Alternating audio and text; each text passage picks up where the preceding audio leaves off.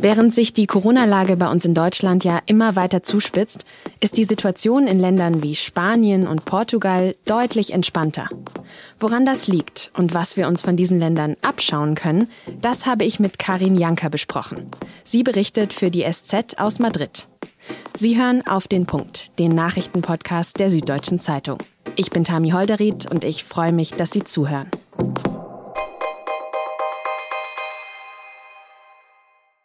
In Spanien fragen sich wahrscheinlich gerade viele Menschen, was eigentlich bei uns in Deutschland los ist.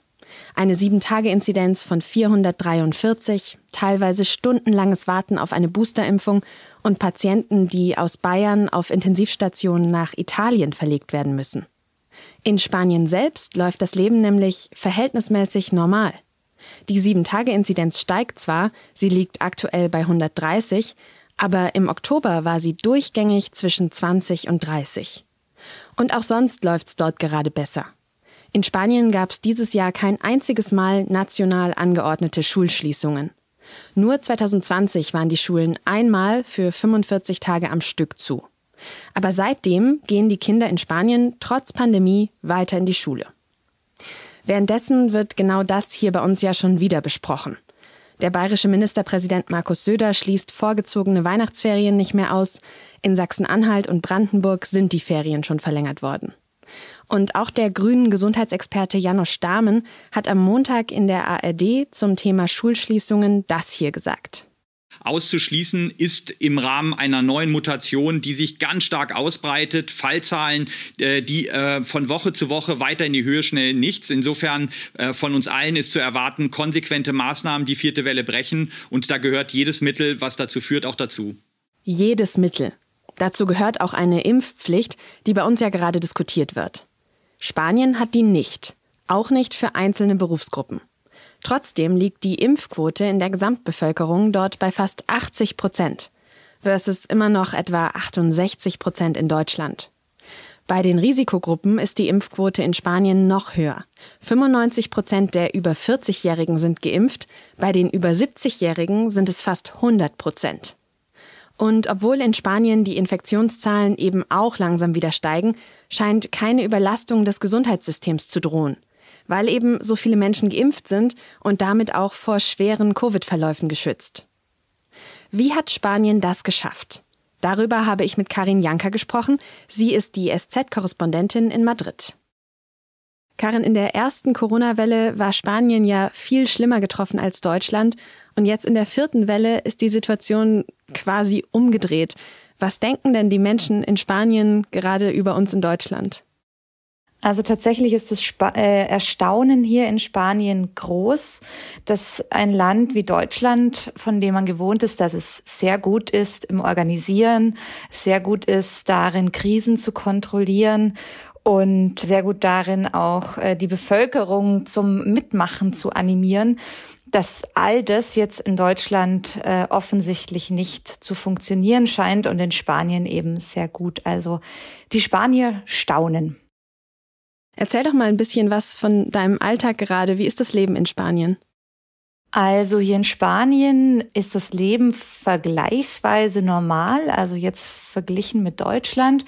Hier steigt gerade die Inzidenz wieder, auch die Intensivbettbelegung mit Covid-Patienten steigt, aber nur ganz leicht. Also wir sind noch unter acht Prozent Auslastung. Die Situation ist also ganz anders als in Deutschland. Und man merkt schon, dass jetzt, wo die Temperaturen kälter werden, die Menschen auch vorsichtiger werden. Also viele tragen Maske auch draußen, obwohl das gar nicht mehr Pflicht ist. Also die Maskenpflicht draußen wurde abgeschafft. Trotzdem sind viele Leute draußen auf der Straße mit Maske unterwegs und leben aber trotzdem gleichzeitig einen halbwegs normalen Alltag. Also ich würde sagen, Spanien ist nicht mehr in diesem Dauerkrisenmodus, in dem Deutschland zumindest hier aus der Ferne betrachtet weiterhin zu sein scheint. Ja, bei uns werden ja gerade auch wieder vorgezogene Weihnachtsferien diskutiert, was ja quasi Schulschließungen wären. Auch das hat Spanien irgendwie besser hinbekommen. Die Schulen waren ja 2021 bislang komplett offen.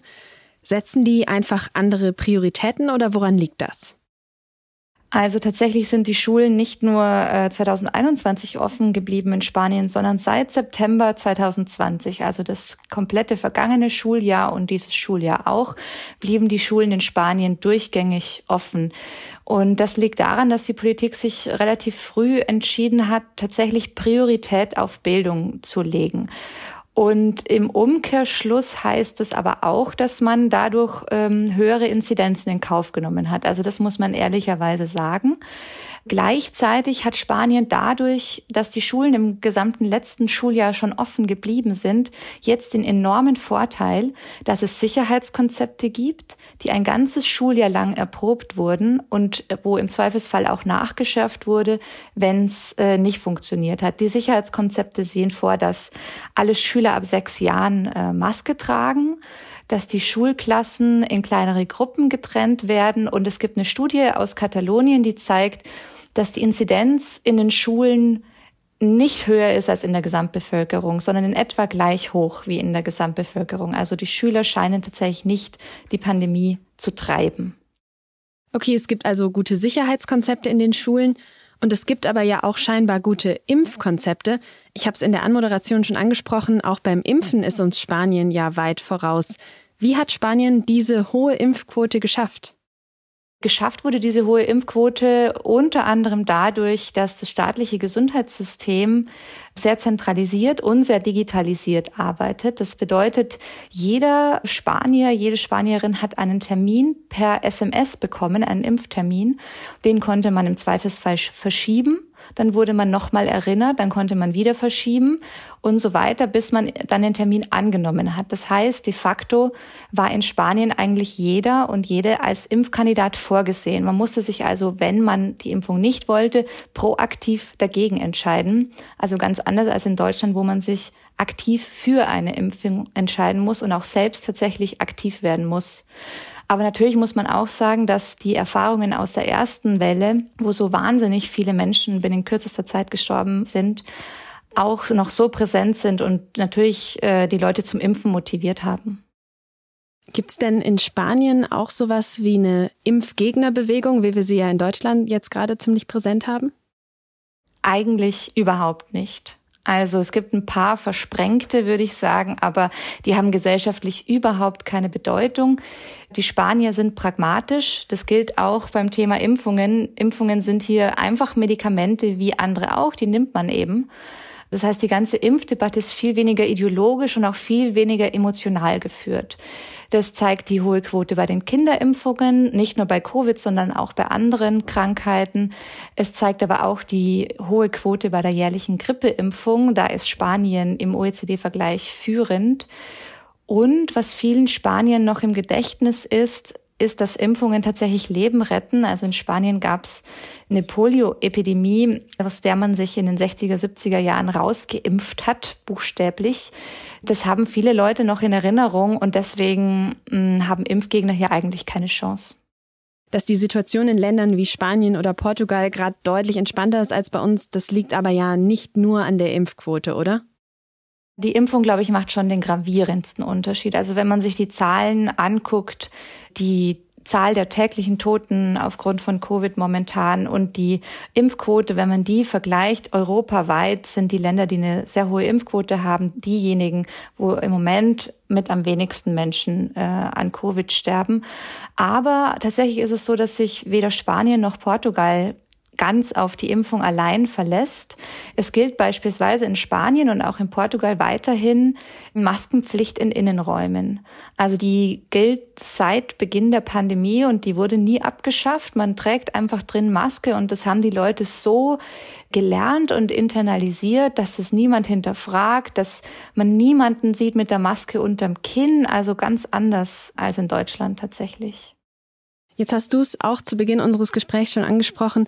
Die Infektionszahlen, die steigen ja jetzt auch in Spanien und Portugal wieder. Woran liegt das denn trotz der hohen Impfquote und trotz diesen Maßnahmen, die du gerade beschrieben hast? Also man merkt, dass die Infektionszahlen in den Bevölkerungsgruppen hoch sind, wo die Impfquote noch eher niedrig ist oder bei denen, die noch gar nicht geimpft werden. Am, höchsten ist die Inzidenz in Spanien momentan bei den Kindern unter zwölf Jahren. Und die Boosterimpfungen tragen natürlich dazu bei, die Infektionszahlen zu drücken. Und da ist Spanien eigentlich auch auf einem sehr guten Weg. Es sind momentan zwei Drittel der über 70-Jährigen bereits mit der dritten Impfung geboostert. Und dass die Infektionszahlen jetzt trotzdem wieder steigen, liegt einfach am Wetter auch. Ne? Also es ist hier jetzt auch schon ziemlich kalt, gerade in Madrid. Und es treibt die Leute nach innen. Und in den Bars und Restaurants kann man natürlich nicht die ganze Zeit Maske tragen. Beim Essen und beim Trinken nimmt man sie ab.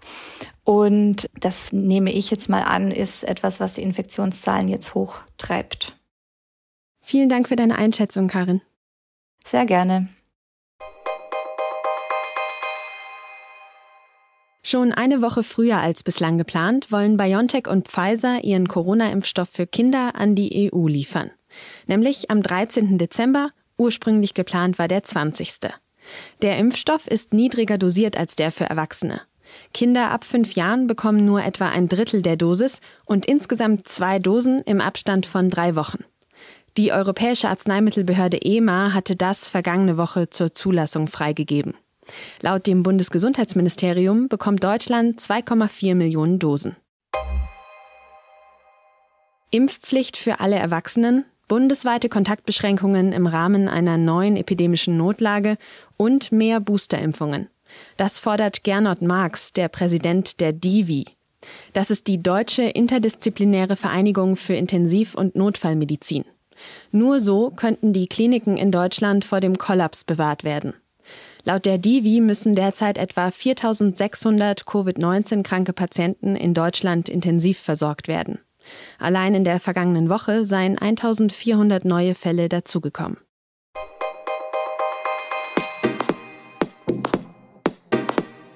Die AfD, die stellt sich ja ganz gerne als Partei der ehrlichen, fleißigen und hart arbeitenden Bevölkerung dar. Eine neue Studie der Otto Brenner Stiftung zeigt jetzt aber, dass das meist nur Fassade ist. Was wirklich dahinter steckt, das lesen Sie exklusiv in der SZ von Donnerstag. Und natürlich am Mittwochabend auch schon in der Digitalausgabe. Redaktionsschluss für Auf den Punkt war 16 Uhr. Produziert hat diese Sendung Benjamin Markthaler. Vielen Dank fürs Zuhören und bis morgen.